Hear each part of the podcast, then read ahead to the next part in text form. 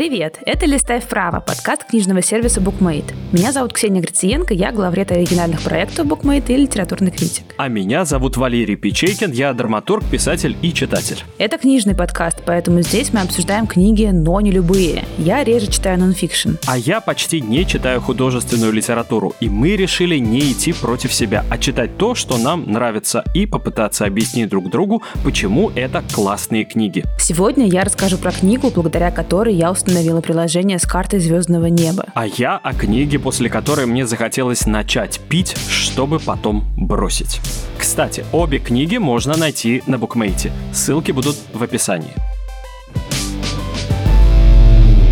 Давай расскажем коротко о книгах, которые мы сегодня обсуждаем. Начинай первой. Книга, о которой я сегодня расскажу, называется «Пить или не пить. Новая наука об алкоголе и вашем здоровье». Написал ее Дэвид Нат, а выпустила издательство «Альпина» в 2021 году. Переводчик Галина Бородина. Я сам не пью алкоголь вообще, но, как я сказал, после книги Ната мне захотелось начать пить.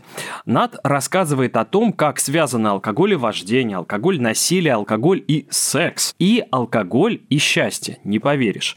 Короче говоря, нет такой сферы жизни, где бы алкоголь не оказался. Он буквально повсюду, как жидкий воздух. Но только почему-то есть люди, которые от него задыхаются. И вот Над рассказывает о том, как и почему это происходит. На мой взгляд, эта книга очень полезным будет не для человека, который пьет и у него проблемы с этим, а для трезвого человека, который находится рядом с человеком пьющим. И я надеюсь, что я смогу в конце выпуска убедить даже тебя, Ксения. Если ты пьешь, не отказаться от этого. Нет, нет, не подумай. Потому что если вам кажется, что Дэвид Нат это такой душнило, который будет вам говорить, вот ты пьешь, ты рано умрешь. Нет, совсем не это. Дэвид Нат это человек, который поможет вам первое, осознать, что вы пьете, второе, делать это лучше. И вот для этого совершенно точно нужно эту книжку или прочитать, ну или хотя бы нас послушать. Делать это лучше, в смысле лучше пить или что? Да, да, буквально лучше пить. Пить можно еще лучше. Никогда в этом не сомневалась, прекрасно. Книга, она же о науке об алкоголе, вот, а наука все делает лучше. Супер. Слушай, я сегодня расскажу про автофикшн книгу «Момент». Ее написала Эми Липтрот, а выпустила издательство «Адмаргинем» в 22 году, перевела Анастасия Басова. Эта книга образует своеобразный диптих с предыдущей книгой Липтрот «Выгон», только теперь главная героиня, которая пережила уже свои болезненные отношения с алкоголем и которая пряталась раньше на островах, переезжает в Берлин. И, строго говоря, «Момент» — это скорее набор эссе эссе о том, как э, главная героиня то сидит в Тиндере, то ходит на вечеринки и, самое главное, ищет отголоски чего-то природного в урбанистических пространствах Берлина. Она трезвая во второй книге? Да, она уже, кажется, 4 года не пьет. Но при этом постоянно об этом говорит, естественно. То есть она помнит, что было раньше, и, судя по всему, у нее теперь какая-то новая проблема. Потому что книги художественные просто так не пишутся. И, кстати, нонфикшн тоже. Они всегда вокруг какой-то проблемы. Вот у Дэвида Ната это алкоголь и качество питья, а у Липтрот что? Ну, я тебе об этом очень много расскажу. На самом деле нужно отметить, что это не просто художественная книга, это автофикшн. То есть Липтрот рассказывает про свою жизнь и свой опыт. Хотя она сейчас вообще довольно успешная журналистка и очень успешная писательница. Она страдала алкоголизмом около 10 лет. Это была серьезная болезнь, которая приводила ее к каким-то совершенно отчаянным и неприятным поступкам и последствиям. Но она прошла 12 шагов, сбежала на Шотландские острова на семейную ферму и, в общем, на некоторое время обосновалась там. И этим событиям посвящена ее первая книга «Выгон». Это такой медитативный автофикшн об изоляции и бёрдвотчинге, ну и, собственно, преодолении алкоголизма. Сейчас, кстати, Липред живет с двумя детьми и партнером в большом доме, у нее супер милые истории с видом на соседские крыши и посты о том, как она собирает желуди. И, кажется, именно вот эта вот аркнейская жизнь на островах из выгона ей гораздо ближе, чем берлинский момент. Момент в этом плане работает от противного. Мы видим ту жизнь героини, которая ей не подошла и от которой она через год в итоге сбежала. По сюжету второй книги героиня уже некоторое время, как я сказала, там около четырех лет, отказалась от алкоголя и в попытке как-то оживить свою жизнь, найти что-то новое, найти какие-то смыслы, она переезжает в Берлин. Переезжает на год. Сначала она не работает, потом устраивается на работу сортировщицей чая, она какая-то кладовщица. Люблю такой, то есть это производственный роман, но только в версии Липтрат. Именно так. Помимо увлекательной работы кладовщицы, она ходит на свидания, общается она в основном с англоязычным сообществом, то есть как-то у нее не складывается с интеграцией. И во всем этом процессе попытки жить в Берлине она ставит себе две цели. Найти енотов, о которых она внезапно узнала, что они там существуют. А она точно трезвая? Она точно трезвая. И найти любовь. Здесь, кажется, независимо от того, пьяный или трезвый ты это ищешь. Любовь – это новое ее опьянение. Именно, именно. Я тебе потом даже, наверное, расскажу о том, как это разрушительно практически как в актах отчаяния, но не настолько драматичная. А хочу со своей стороны задать вопрос, уточнить. Ты сказала, что авторка прошла 12 шагов. Я сначала подумал, что она прочла книгу Кагги «Прогулка» и стала ходить, но прошла 12 шагов и сказала «хватит». Достаточный путь. Да, что-то я находилась. Это я после работы в пятницу. А все-таки уточни, 12 шагов, это что? Программа 12 шагов. Я думаю, Дэвид Нат должен был про нее писать или нет? Нет. Это анонимные алкоголики? Да, да, ага, да. Окей. И второе слово, которое поцарапало мне слух, это birdwatching. Birdwatching, да, это наблюдение за птицами. Ну, то есть героиня, которая утверждает, что она трезвая, она наблюдает за птицами и ищет енотов. А еще она отравилась любовью. Как же ты сильно ей не доверяешь? У меня такой очень трезвый взгляд на художественную литературу. Именно поэтому я читаю нонфикшн. И вот ты попросил рассказать про Дэвида Ната. Рассказываю. Дэвид Нат – это британский ученый. Причем не из анекдота, а вот прям настоящий британский ученый, который подробно исследовал тему алкоголя. И написал про это замечательную книжку, которую, как я сказал, я очень советую читать человеку рядом с вами. Потому что эта книга вот мной читалась уже очень легко и спокойно, потому что я алкоголь не пью, но когда-то я его, например, пил. А много? Да, знаешь, много. Я учился в литературном институте, и тогда еще было время, когда алкоголь продавался чуть ли не круглосуточно. Мы, помню, ходили однажды вечером в магазин, пришли, взяли бутылку водки, я со своим товарищем-литератором, и продавщица, заглянув нам в глаза, сказала, ребята, может быть, не надо. А мы ей сказали, надо. И вот когда много лет спустя я читал книгу Дэвида Ната, я словно видел эти глаза продавщицы между строк и вспоминал наш тогдашний разговор. Почему люди пьют? Потому что алкоголь, вероятно, помогает им заполнить какую-то внутреннюю пустоту. Алкоголь нас каким-то образом дополняет. Он что-то с нами делает психологически, он в чем-то нам помогает. Потому что алкоголь – это психотроп. Ну и, по сути, это наркотик. И вот этот наркотик позволяет нам быть смелее, быть раскованнее, лучше, как нам кажется, общаться. И даже иногда лучше изучать языки. Это, кстати, правда, да, я вспоминаю чемпионат мира, который в том числе был в Питере, и когда ты ходишь по улице Рубинштейна выпивая, у тебя так легко завязываются все знакомства, так ты хорошо знаешь и английский, и итальянский, и французский вспомнил. Ты говоришь просто на всех языках мира в этот момент. И он, кстати, это признает и говорит, что в одном исследовании обнаружилось, что люди, которые изучают датский язык, справлялись с заданиями лучше, употребив примерно пол-литра пива крепостью 5%. Ну и, конечно, я тут не мог не вспомнить датский фильм «Еще по одной» Томаса Винтерберга, где очень интересно, иногда даже убедительно и смешно рассказывается о том, почему люди все-таки алкоголь пьют. Потому что они раскрываются как-то иначе. Потому что люди закрытые, люди зажатые, стеснительные, бла-бла и тому подобное. Алкоголь в этом смысле в небольшой дозе, как на причастии в церкви, помогает человеку стать более общительным или открыть свой разум для чуда. Но Иногда алкоголь преодолевает барьеры, когда ты сидишь в автомобиле, И вот здесь этот шаг от чуда до трагедии, он очень незаметен. Поэтому, повторяю, Нат написал книгу не для того, чтобы мы все бросили пить, а для того, чтобы мы, во-первых, просто поняли, что с нами в этот момент происходит. Потому что алкоголь – это великий манипулятор, и он, как, знаешь, такой хитрый кредит в банке, а текст мелким шрифтом, который позволяет нам брать все больше и больше и больше, а отдавать ты когда будешь? На следующее утро. И вот алкоголь и похмелье – это наказание. Это просто буквально преступление и наказание в нашей биологии. И название этого романа я, кстати, здесь произнес не случайно, потому что изначально Федор Михайлович Достоевский начал писать роман «Преступление и наказание» с истории Мармеладова. Ну, это отец Сонечки Мармеладовой, алкоголик. И вот Достоевский, которого очень сильно беспокоила тема пьянства, начал писать текст под рабочим названием «Пьяненькие», чтобы поднять тему пьянства в России. А потом уже из пьяненьких появился роман «Преступление и наказание», где Мармеладов стал уже не главным героем, да, а второстепенным, но все еще очень значимым.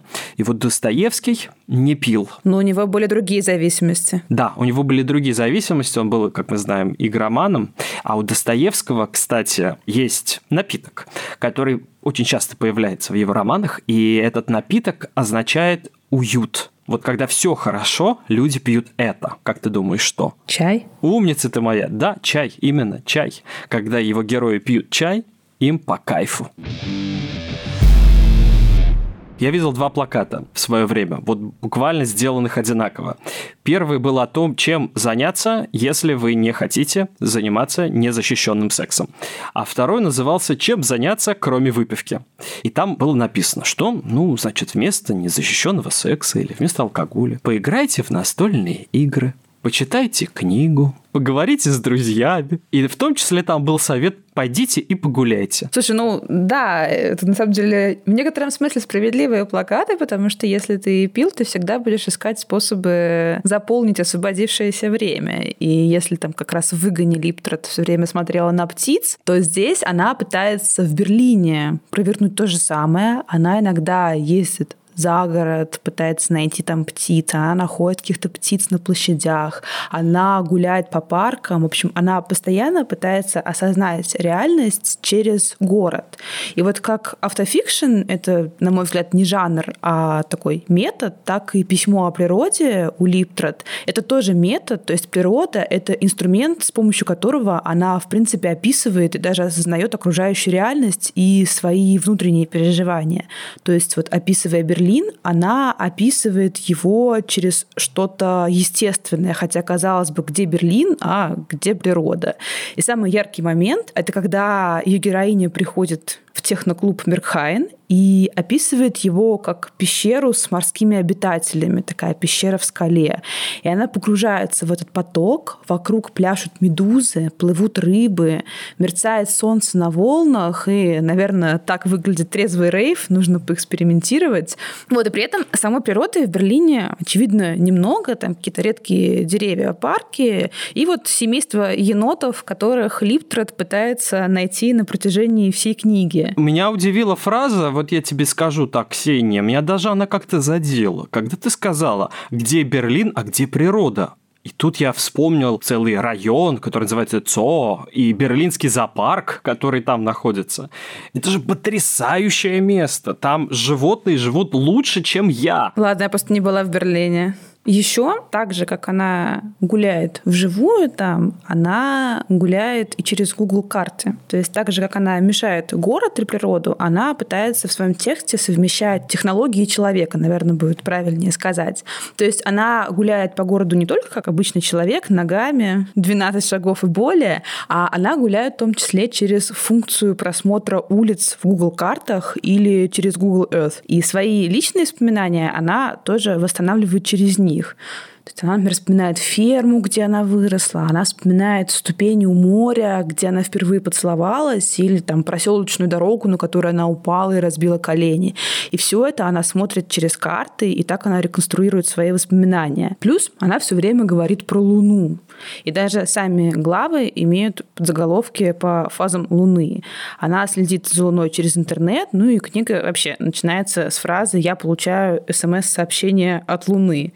Я подумала, что было бы тоже неплохо получать такие сообщения, потому что я получаю только рекламные рассылки. И потом задумалась, хм, вообще на самом деле у меня тоже отлично видно Луну из окна. Я вышла посмотреть на нее и обнаружила, что видно еще и звезды, и даже какие-то созвездия.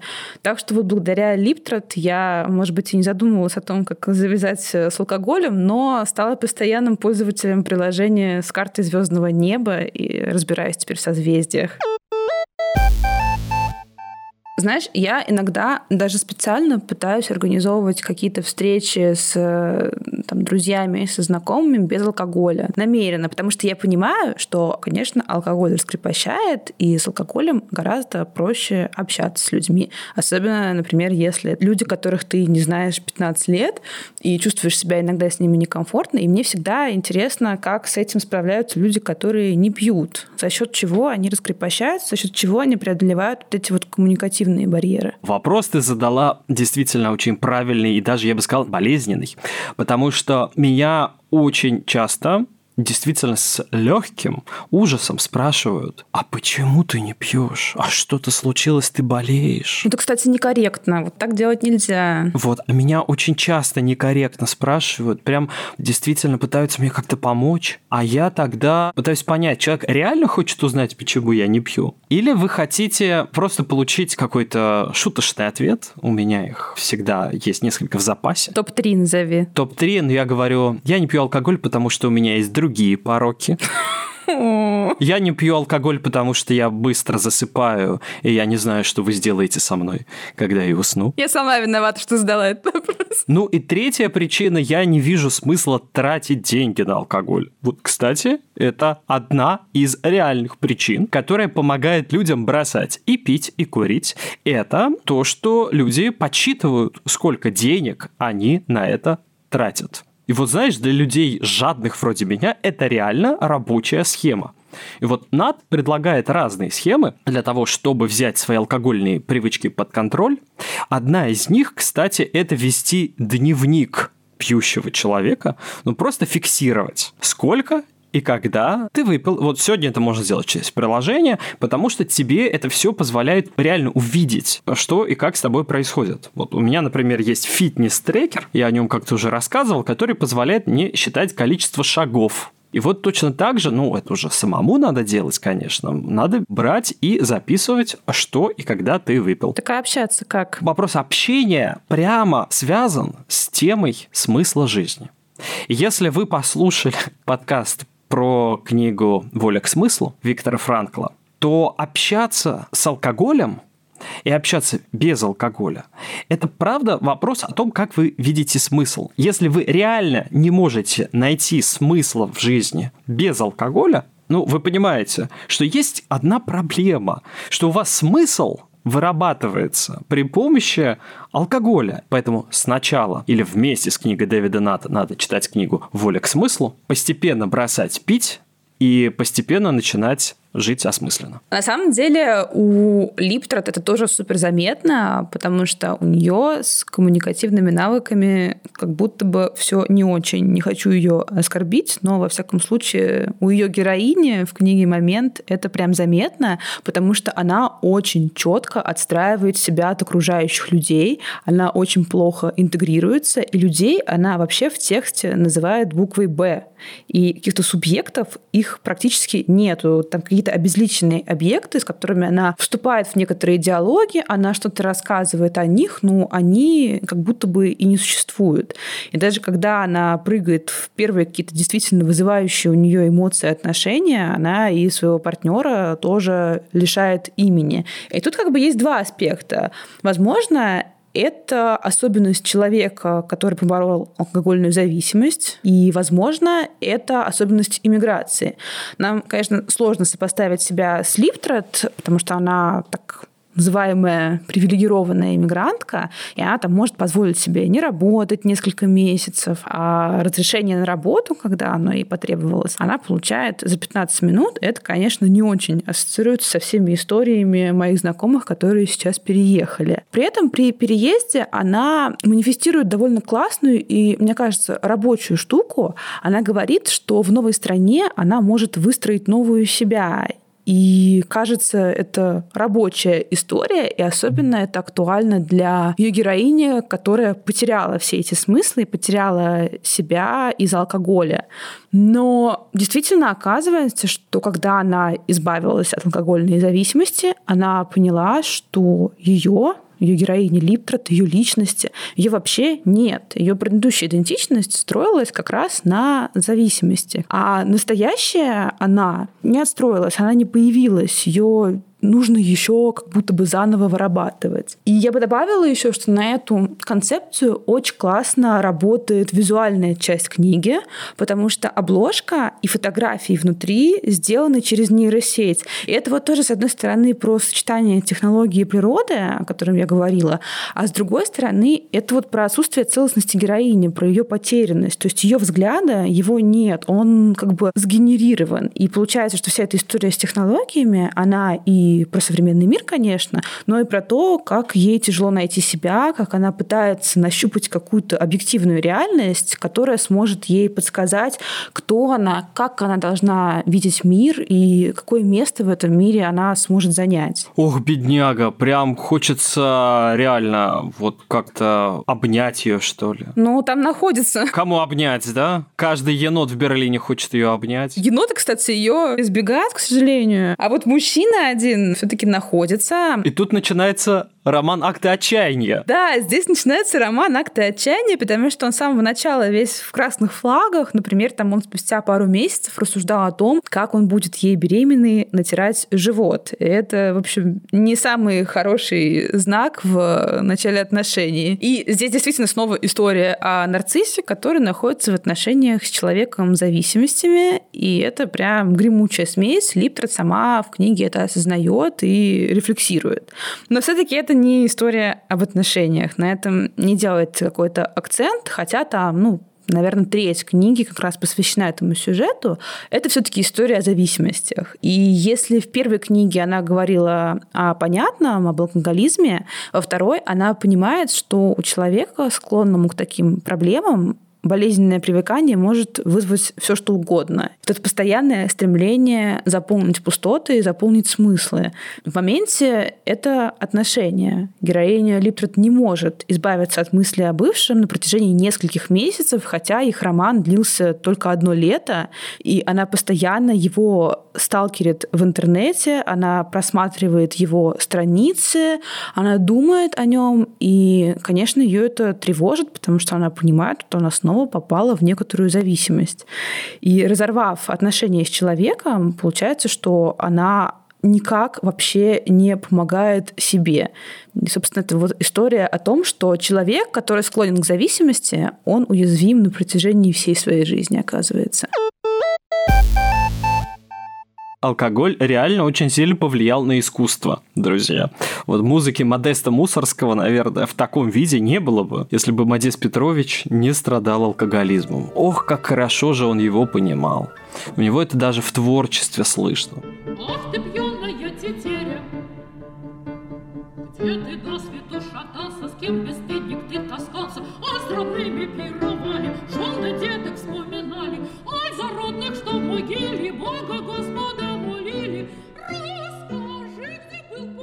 Эта песня включена в цикл «Песни и пляски смерти» потому что он рассказывает о мужике, который напился пьяным, и уж извините, скажу прямо, он умирает, он замерзает на улице в снегу, и метель его убаюкивает и накрывает его как бы снежной периной. Так что то, что плохо для жизни, очень хорошо для искусства. Вот алкоголь позволяет нам войти в состояние вот такого творческого потока, да, когда перед нами открываются бездны, звезд полна, когда перед нами открываются смыслы, понимание сути явлений, Но потом это надо отредактировать обязательно. В моменте есть такие вставки, они, кажется, сделаны даже курсивом, где Липтра пишет таким витиеватым лиричным языком, такое все очень поэтичное, очень чувственное. И есть ощущение, и есть у меня такая гипотеза, что, вероятно, это те кусочки, которые она писала непосредственно тогда, то есть какие-то ее дневниковые записи, потому что они сильно отличаются прям. И ну, какие-то ее такие живые эмоции, которые тогда были, которые реализовывались в тексте. Я вот захотела, предположим, не пить, как ты, вдохновившись твоим прекрасным примером и книгой Дэвида Ната. А есть прям практические советы, вот с чего мне начать? Ну, советы, повторю, это вести дневник пьющего человека. Просто понять, сколько вы выпиваете, когда, в каком количестве. Второй момент. Если вы чувствуете, что у вас проблемы с алкоголем, скажите об этом ближнему, когда вы трезвые. Скажите ему, Ксюш, у меня реально проблемы. Я не могу сдержаться. Пожалуйста, помоги мне. Не покупай домой алкоголь. Например, да? Не приноси его. Даже если тебе дарят его на работе, оставляй его на работе. Потому что я по себе, например, знаю, что если у меня дома, в общем, лежит плитка шоколада, я гарантированно ее съем в тот же вечер. Вот с алкоголем то же самое. Например, Над дает совет никогда не покупать вино в картонных коробках. Он говорит, это кажется хорошей идеей. В конце концов, на вас не будет давить необходимость допить бутылку. Но если в холодильнике или в шкафу постоянно стоит вино, алкоголь становится слишком доступным. Еще совет, который он дает, называется «трезвый январь». Это когда ты говоришь, все, начало года, я бросаю бухать. Но если вы не бросили пить в январе, он говорит, ничего страшного. Можно начать год в феврале, в марте, просто сказать себе, вот завтра, тот день, например, начало месяца очень удобно, я бросаю пить. И держаться. Разные стратегии могут вам помочь. Дневник, плюс помощь ближних, плюс слово данное себе с определенного числа. Ну, или он даже в конце книги, возможно, это редакция, приводит телефоны службы поддержки, которым можно позвонить и поговорить о своей проблеме с социальными службами, с психологами, с врачами. Это тоже можно сделать и вас позовут на какую-нибудь встречу, вам расскажут о том, какие еще для этого есть способы, ну, иногда это даже медикаментозное лечение. Но самое главное все равно это, конечно, как-то осознать эту проблему и понять, что она у тебя есть. Потому что я, например, вспоминаю, как я курила несколько лет и бросала курить я в 23 года, и перед этим, в общем, очень много лет спотыкалась о такую мысль, что хм, вообще не так идет сигарета, это вообще часть моего образа, я вот такая романтическая барышня из французского фильма, это, конечно, было супер глупо, но я думаю, что иногда и по этой причине человек боится бросить любую зависимость. Ему кажется, что, например, без алкоголя он утратит какую-то свою изюминку, потеряет энергию, не будет таким веселым и коммуникативным. И вот у зависимого человека потерян смысл, то есть ты не то чтобы одарен смыслом, когда пьешь, но во всяком случае ты как-то заполняешь алкоголем ту пустоту, которая у тебя образуется от его отсутствия. И это, конечно, порочный круг. Единственный раз, когда Нат упоминает курение, это фраза, когда он говорит, что бокал решает проблему, куда девать руки в неловкой ситуации. Особенно теперь, когда курение настолько демонизировано на самом деле, я тоже, когда прихожу на вечеринку, я всегда беру стакан с водой, чтобы чем-то занять руки, чтобы, ну, просто не, не держать их в карманах. Вот. А про демонизацию курения это тоже довольно точно сказано, потому что на каждой пачке сигарет смерть, онкология, мертворождение, импотенция, ну, в общем, вот все, что мы никому не пожелаем. А на бутылках с алкоголем всегда такие красивые картинки. Все мы знаем, что рано или поздно бутылка алкоголя заканчивается. И роман Липтера тоже. Но вот чем он заканчивается? Полным опустошением, как в случае с бутылкой, или чем-то другим. Но, пожалуйста, без спойлеров. Да, попробую без спойлеров. Я думаю, что я могу сказать, что она возвращается из Берлина обратно в Лондон. И Лондон такой же, какой он был. И эмоциональное состояние у героини Липтрот тоже такое же. И получается, что она пыталась заполнить пустоту, которая у нее, как у зависимого человека, образовывалась сначала алкоголем. Теперь она попыталась заполнить ее переездом, Потом она пыталась заполнить ее отношениями, и ничего на самом деле из этого не помогло, потому что, наверное, какими-то такими внешними и довольно токсичными вещами заполнять себя не стоит. Нужно искать другие смыслы. Но при этом финал гораздо более вселяющий надежду, чем может показаться, потому что это все-таки автофикшн, и всегда можно прийти в ее социальные сети и посмотреть, что она хорошо живет. В конце концов, она написала два романа после всего, что с ней произошло. Эти два романа бестселлеры, и, кажется, ее жизнь складывается гораздо более удачно, чем она описана в ее книгах. Друзья, а еще вы можете прийти в наши социальные сети и посмотреть, как хорошо живем мы. Я каждый день смотрю, как хорошо живет Ксения Грициенко. Очень вам советую, это прям ободряющие просмотры. Или посмотреть на мемы с котами Валеры. Да, либо у меня на мемы. Напоминаем, что и «Пить или не пить» Дэвида Ната и «Момент» Эми Липтрот можно читать и слушать на букмейте. Ссылки будут в описании. Этот подкаст можно слушать везде. Где же, спросите вы? Да на Яндекс Музыке, на Apple подкастах, Google подкастах, ВКонтакте, Кастбоксе, Ютубе и прочих платформах везде, где только вам захочется. А еще нам можно и, наверное, даже нужно ставить 5 звезд и писать отзывы. Мы, правда, этого очень ждем. С вами был подкаст Букмейта «Листай вправо» и его ведущие Ксения Грициенко и Валерий Печейкин. Мы сделали этот эпизод с помощью продюсера Бетти Исаковой, редакторки Лизы Каменской, звукорежиссерки Леры Кусто. Пока всем трезвым! В доковидные времена мы с моим партнером были в Праге. Поехали на выходные. Такой вот буржуазный отдых, и все было очень хорошо. Но, естественно, в Праге нужно было попробовать абсент. Но он везде, там на каждом углу абсент, абсент, абсент. И как будто бы он такой настоящий, но на самом деле он, конечно, не такой, как был там у Бадлера, Верлена и прочих, но он был. Мы его выпили, как-то довольно умеренно, то есть никакого трэша не было, ничего дикого не было, и пошли гулять. И недалеко от дома, который мы снимали, там был такой скверик, окруженный дорогами, но это был такой островок зелени посередине города. И вот мы сидели в этом парке, я слышу какой-то шорох. Мне становится очень интересно, что это такое. И я понимаю, что в этом парке между машинами, ну, то есть совершенно какое-то неприродное место, в этом парке живут полевые мышки. Вот такие маленькие, супер милые, милые, вообще не ассоциирующиеся с трассами и с городом. Я так вдохновилась, я вот еще выпила абсент, так все красиво, боже, вообще. И все, мы возвращаемся домой, идем через этот парк, а я все время думаю об этих мышках, не покидают они вообще никак меня, и я слышу снова шорох. Говорю, подожди, Антон, сейчас я, я пойду посмотрю на этих мышек. И я вот так вот стремительно забегаю в эти кусты в поисках мышей, а там мужчина, который справляет нужду.